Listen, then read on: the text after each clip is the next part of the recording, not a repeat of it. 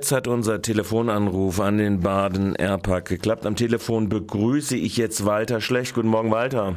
Guten Morgen.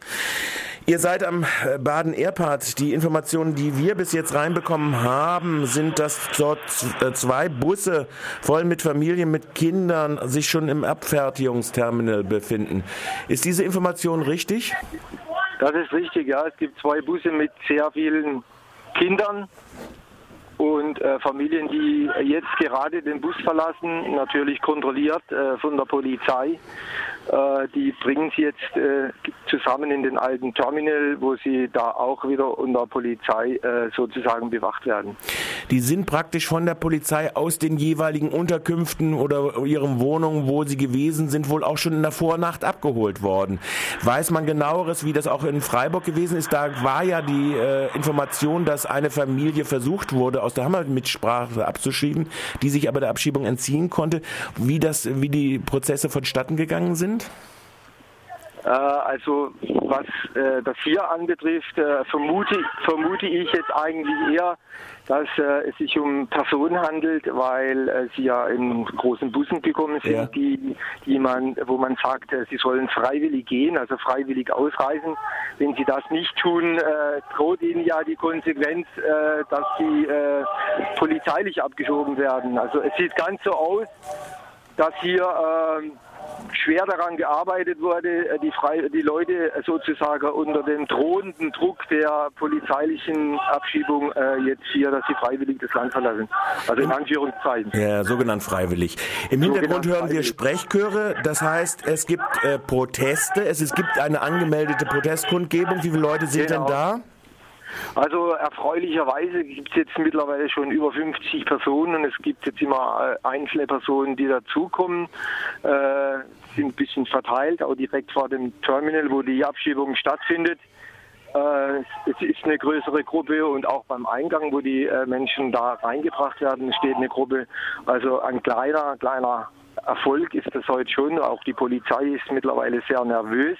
Es gibt aber auch Kundgebungsbeiträge äh, direkt, also äh, zehn Meter neben der Abschiebung. Äh, das gefällt natürlich äh, den Behörden überhaupt nicht, was da stattfindet. Von daher würde ich jetzt mal sagen, äh, hat sich das heute auf jeden Fall rentiert, hierher zu kommen.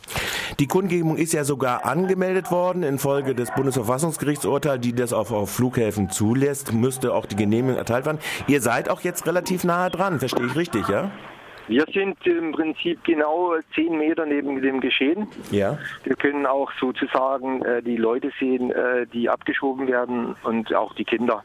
Auch die Kinder, die davon betroffen sind genau. und die jetzt aus ihren Lebensumständen dort, wo sie aufgewachsen sind, herausgerissen werden. Für die Abschiebepolitik verantwortlich ist nach wie vor Grün-Rot im Lande Baden-Württemberg oder sagen wir es mal so, seit zwei Jahren sind sie dafür verantwortlich.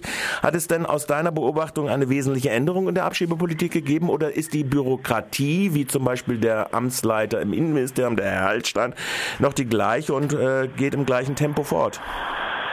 Also in Bezug auf äh, diese Abschiebung, was jetzt äh, den Kosovo oder Serbien oder Mazedonien anbetrifft, denke ich, äh, gibt es eigentlich kaum einen Unterschied. Man setzt sozusagen immer noch auf diese Altfallregelung von 2006, also Familien, die sechs Jahre hier sind und Einzelpersonen, die acht Jahre damals da waren, dass die bleiben können. Heute sagt Rot-Grün, äh, wer bis 2004 zum Beispiel aus dem Kosovo eingereist ist, ist da kann man was machen. Aber was die äh, Menschen aus äh, Serbien und Mazedonien anbetrifft, da sehe ich eigentlich eher, also da liegen die Chancen also nicht bei der Regierung von Rot-Grün, äh, wenn sie da ein bisschen bleiben können. Da liegt es dann eher daran, wenn die Menschen krank sind oder schwanger und so weiter. Also mhm. diese Gründe, die es eigentlich eh schon auch gibt im Ausländer, in der Ausländergesetzgebung dass das eigentlich eher die Gründe dann sind, dass die Menschen dann auch äh, für einen längeren Zeitraum oder für einen kürzeren Zeitraum noch bleiben können. Aber mit der Abschiebepolitik an sich würde ich jetzt mal sagen, hat sich da nicht viel geändert. Jetzt haben wir, jetzt haben wir ja im Prinzip diese sogenannte erzwungene freiwillige Abschiebung mit Kindern dabei. Ich weiß jetzt nicht, wie der Anteil dabei ist von Kindern, aber es sind ja alles Kinder, die hier wohl äh, aufgewachsen sind und in den Kindergarten gehen und so weiter. Das heißt, hier wird ja im Prinzip eine Entwicklungsmöglichkeit von Menschen, von kleinen Menschen in diesem Fall, äh, abgeschnitten. Also wir selber haben jetzt noch natürlich noch keine konkrete Information, wie lange die, die Menschen, die äh, jetzt abgeschoben werden, hier sind. Aber was man auf jeden Fall betonen muss, die Kinder selber haben ja keine eigenständigen Rechte. Das heißt, das wird immer irgendwie gekoppelt an, an irgendeine Erwachsene. Also man fragt im Prinzip ja gar nicht nach, was passiert eigentlich jetzt mit den Kleinkindern oder mit den Jugendlichen, wenn sie zum Beispiel in Situationen abgeschoben werden, wie jetzt zum Beispiel jüngst auch die äh, Tanjuk, die serbische Zeitung berichtet hat, dass der Rassismus in Serbien immens zugenommen hat. Das hängt auch zusammen mit diesem Druck der EU.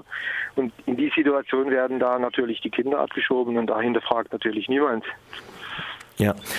Also das heißt, die Frage ist natürlich, wie weit reicht dann diese humanitäre Flüchtlingspolitik in Baden-Württemberg, wenn die primäre Methode, was wir jetzt vermuten, möglicherweise in freiwilliger Ausreise, äh, das, äh, äh, so, so läuft, wie es jetzt gerade läuft? Also ich denke, die humanitäre Flüchtlingspolitik, die reicht so weit, dass man sagt, äh, über, den, äh, über die Härtefallkommission wurden jetzt ungefähr äh, in den letzten zwei Jahren 83 Personen anerkannt oder können bleiben. Das ist sozusagen die Humanität.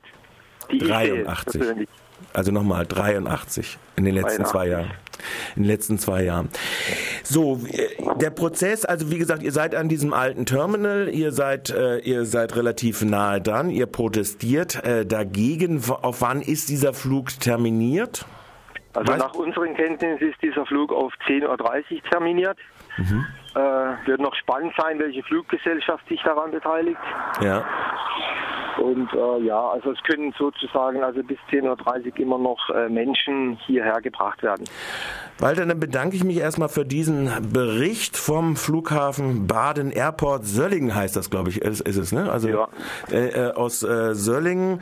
Äh, und wenn sich da neuere Entwicklungen geben, ruft gerne an bei uns im Studio. Wir sind bis 10 Uhr auf jeden Fall in der aktuellen Sendung vorhanden.